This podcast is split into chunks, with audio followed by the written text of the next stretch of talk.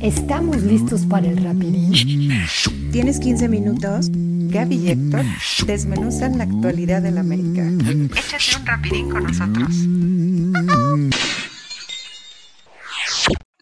Hola amigos, ¿cómo están? Soy Héctor Hernández, historiador oficial del Club de América y estoy feliz porque hoy nos toca rapidín. ¿Y con quién más que con mi queridísima Gaby Barrera? ¿Cómo estás, mi querida Gaby? Hasta Jalapa, ¿cómo estamos? Muy bien, muchas gracias este, por preguntar aquí. Con un poco de frío, fíjate, pensé que ya íbamos a librar el frío ya por fin, pero no, hay un poco de frío, pero pues igual un saludo de aquí para allá hasta Ciudad de México. Muy contenta porque hay mucha información americanista, hubo muchos partidos. Sí, y sí, sí. Casi todos con buenas noticias. Por ahí hubo un manchón que ya lo estaremos platicando, pero sí, en general estuvo bien. Vamos a darle, porque como dices, en general estuvo bien y hoy tenemos rapidín triple. Hoy lo vamos a disfrutar Exacto. triple, triple, triple. Y empezamos rápidamente con un muy buen partido que dio el Club América ahí en la cancha del Estadio Caliente en Tijuana, donde no se ganaba desde el 2015 y con autoridad del Club América, el equipo de, de Santiago Solari fue, se Ujú. plantó y ofreció un gran partido. De lo- creo que ha sido el, el juego que más me ha llenado a mí. ¿A ti qué te parece? La, platícame de, de- de ese par de goles. ¿Qué te parece el accionar del equipo allá en Tijuana? Muy bien, la verdad es que coincido contigo, me gustó eh, incluso más que el partido contra León, que también platicaremos de, él ahorita. Eh, siento que mm, sigue sin ser este América que decíamos, tan explosivo. Eh, Solari todavía anda ahí probando en la delantera, anda ahí este, viendo de qué forma fortalecer el ataque, va línea por línea, no se desespera. Un, un Fidalgo, por ejemplo, que en esta ocasión a mí me encantó, pero tuvo un trabajo muy discreto, no fue este Fidalgo un poco más este colorido, con estos Lucidor, movimientos, ¿no? Sí. lucidor, pero cumplió, hizo las cosas que tenía que hacer, eh, todos muy bien conectados, Guillermo Ochoa también, digo, la verdad es que me gustó mucho el partido, me gustó línea por línea, que se, se ve más orden, incluso lo que yo comentaba en el programa pasado, de que yo sentía que Solari iba línea por línea, siento que es un técnico que analiza bien la situación y está organizando el equipo como se debe de hacer, como la vieja escuela. Ahora Ajá. sí que, de- que del portero dijeran en mi pueblo pal real. Sí, Y exacto. se notó mucho en el partido de Tijuana, mucho más que en el de León, se notó mucho que él más que una situación de vamos a hacer espectacular, está, está ordenando las líneas y está buscando su cuadro titular. Sí, tienes mucha razón. Y, y, eh, lo que me, me- me llama la atención de Solari es de que pues no, no está casado con alguien en la delantera, ¿eh? Pone a Roger, no. pone a Henry, luego mete a Viñas. Y entonces Sí. esto significa, y como bien lo dijo él, que él está contento con los tres. Porque Claro. los, tres, los tres le han dado resultados y de eso, de eso se trata, de, que el Club América gane, ¿no? Y luego ya ves que hubo una polémica ahí en el juego de Tijuana, este, pues una polémica barata, ¿verdad? Porque yo, no, yo no lo vi este, por dónde. Sí, bueno, ¿qué te digo? O sea, al final de cuentas, eso es lo que tiene el América, ¿no? Que también sucedió en el partido del sábado. Ajá. Eh, cuando es, y hay una estadística que están compartiendo varios medios de comunicación que dice, el América es el, es el equipo que mete más goles en los últimos minutos de un encuentro, a Sí. partir del 80, y eso es, este, eso es la parte que a mí me gusta de este América. Muchos dicen que no tiene este ADN americanista, que, yo- pero yo creo que no, ¿eh? yo creo que sí lo tiene. Se había olvidado un poco, habían estado bajoneados de ánimo, pero Sí. esto de decir, no importa que me quiten un penal, que me quiten un gol, que me marquen fuera de lugar, que me quiten tres puntos, que lo que tú quieras, yo voy y saco el resultado. Siento que tienen este espíritu eh, como de vamos a remontar, no, no importa qué pase. Le vienen muy bien. A Sí. veces el gran error del América en la generalidad Ajá. es que cuando tienen ventaja, como digo, con todo el amor del mundo, tengo que decir, se sobran. Se pues, sobran, se confían, eh, empiezan a cascarear o, o- o creen que ya tienen el partido arreglado. Cuando Sí. tienen un resultado en contra, es cuando pum, se les prende ese chip. Pareciera que les gusta, pareciera que les gusta jugar con marcadoras en contra y sacar la casa y decir vamos a por todas. Y bueno, se mostró en los estos dos partidos, se mostró bastante bien. Se mostró bastante bien y ¿sabes quién se mostró más bien que nadie? Y que me encanta, Pedro Aquino, qué jugadorazo, ¿eh? Uy, sí, qué, Qué jugador. pedazo de jugador. Para mí nunca fue mano. Para mí, de- desde No. el momento en que vi dije, la bajó con el pecho, pum, pum, y a cobrar.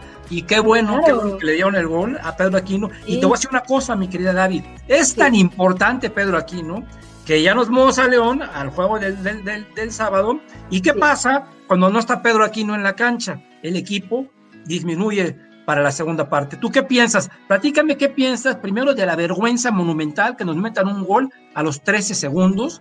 Luego, afortunadamente reaccionamos y luego se da esta situación injustamente amonestado Pedro Aquino. Dame tu óptica, por favor. A ver, eh, bueno, de Pedro Aquino coincido, en un golazo el de contra Tijuana, para mí jamás fue mano y qué bueno que rectificaron. Digo, habrá detractores, pero eso siempre hay. Eh, sí, Pedro aquí no es ese, lo decíamos, es ese cerebro de media cancha que necesitábamos. Tanto te defiende, como te puede atacar, como genera, como tiene idea, como pase, como seguridad. También es este que de repente, pues sí, puede poner eh, el pie o puede poner, digo, ya sin, sin ánimo de falta, sin meterle carácter al partido y, recuperar balón. Eso es lo que hace Pedro Aquino. Para mí Pedro Aquino es el cerebro ahorita del equipo. Es impresionante lo bien que se ha adaptado también al equipo. Vaya, o sea, digo, o sea, lleva tres partidos prácticamente con el América y parece que lleva toda una temporada. Hay jugadores menos adaptados al equipo, pero lo que es Pedro Aquino, Mauro Laines eh, y el mismo Fidalgo parece que llevan toda una vida en el América. Han sido muy acertadas contrataciones. La verdad es que sí. Eh, una vergüenza, no puede ser el gol que le metieron. Es que de verdad yo dije, por favor que no sea el gol más rápido. No recordaba cuál había sido, pero por favor, porque sería doble vergüenza. Afortunadamente no. es, una, es una falta de concentración impresionante, pero se juntó el hambre con la necesidad, mi querido Héctor, porque aparte, vamos a suponer, se distrajeron. Sí. Un central con, con oficio, con medianamente oficio de central. Le mete el cuerpo, ¿no? Mete el cuerpo. Lo de Cáceres, de verdad, yo me quedé, ¿cuántos años tiene? No, o sea, no rebasa los 25 años. No, no, tiene 23 años, yo creo, 22, 23 años. corre como, como un veterano de 35, ¿eh? Sí, o sea, de verdad, no, es, es, es increíble cómo le ganaron el balón. O sea, ni, o sea, no metió cuerpo, no hizo el intento por nada y todos se quedaron impávidos como diciendo, ¿qué está pasando? te cuento una, vergüenza. Te cuento algo y me, lo analicé ya fríamente.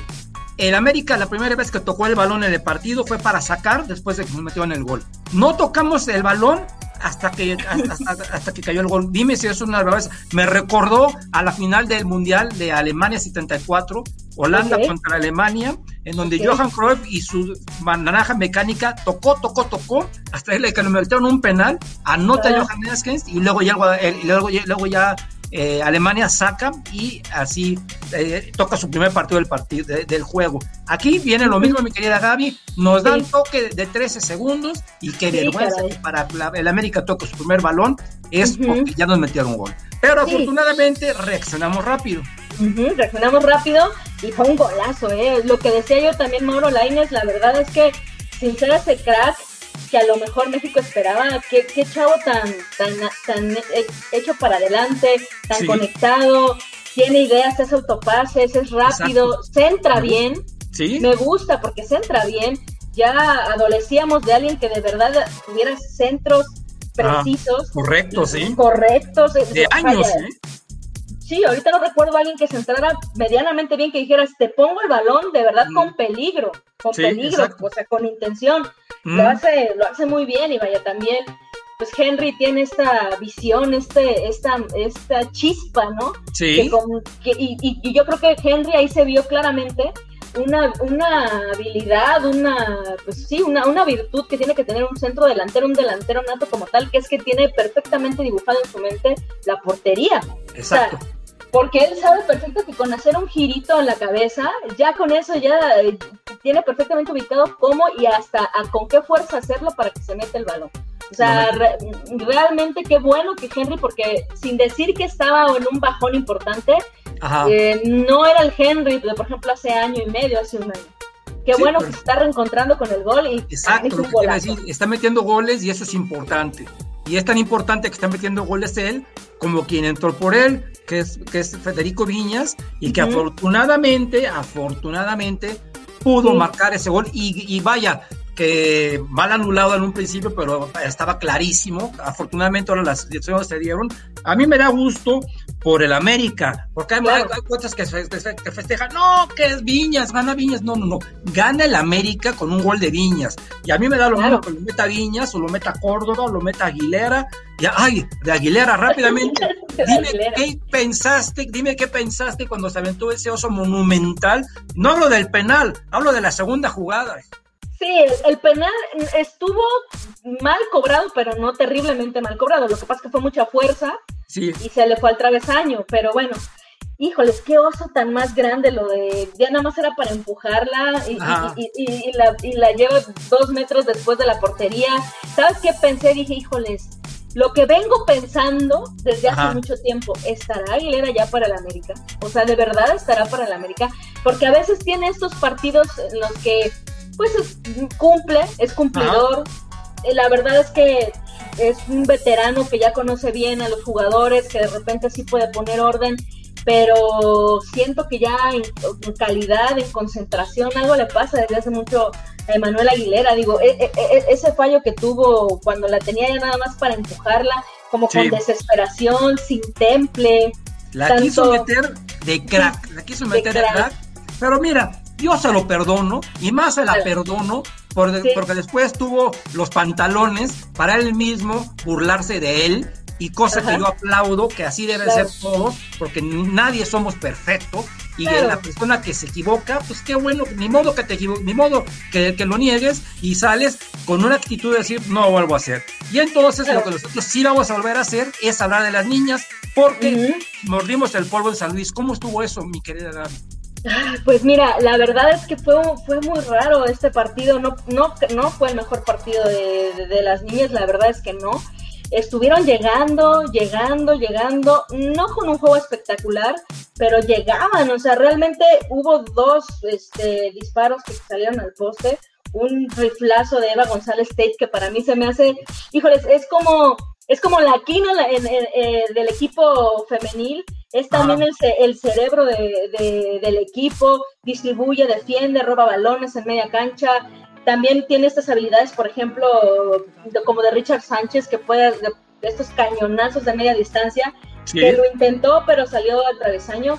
Eh, y llegaron lo que no hizo San Luis. O sea, mira, para darte una idea, este, el América tuvo seis corners y San Luis cero.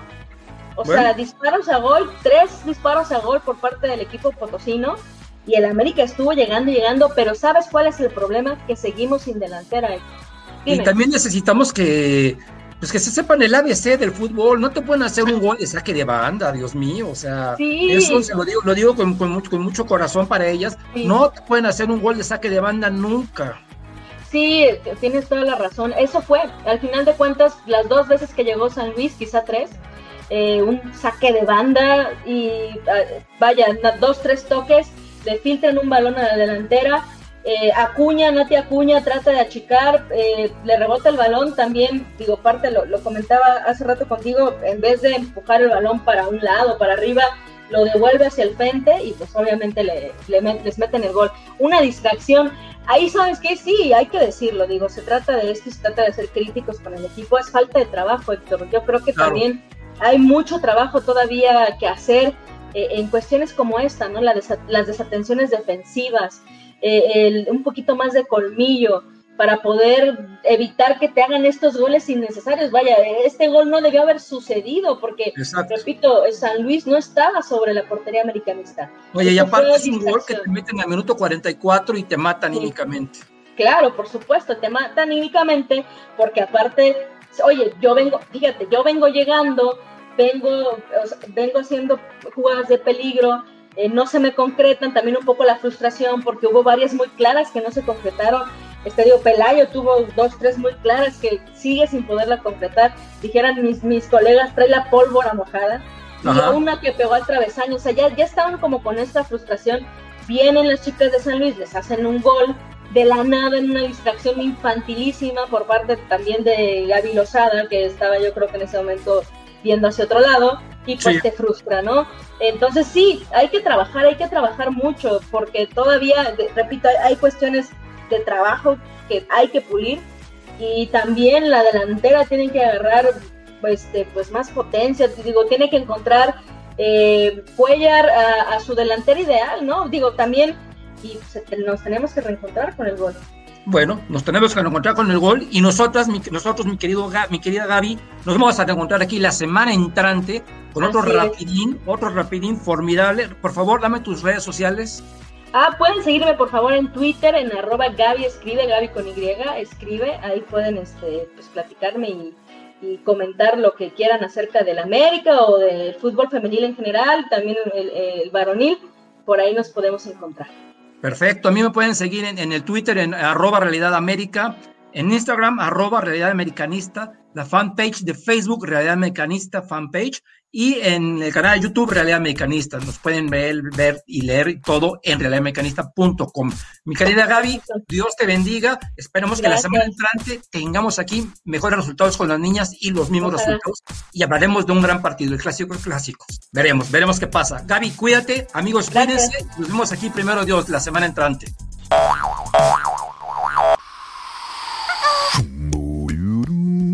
Terminamos. Los esperamos en el siguiente rapidito.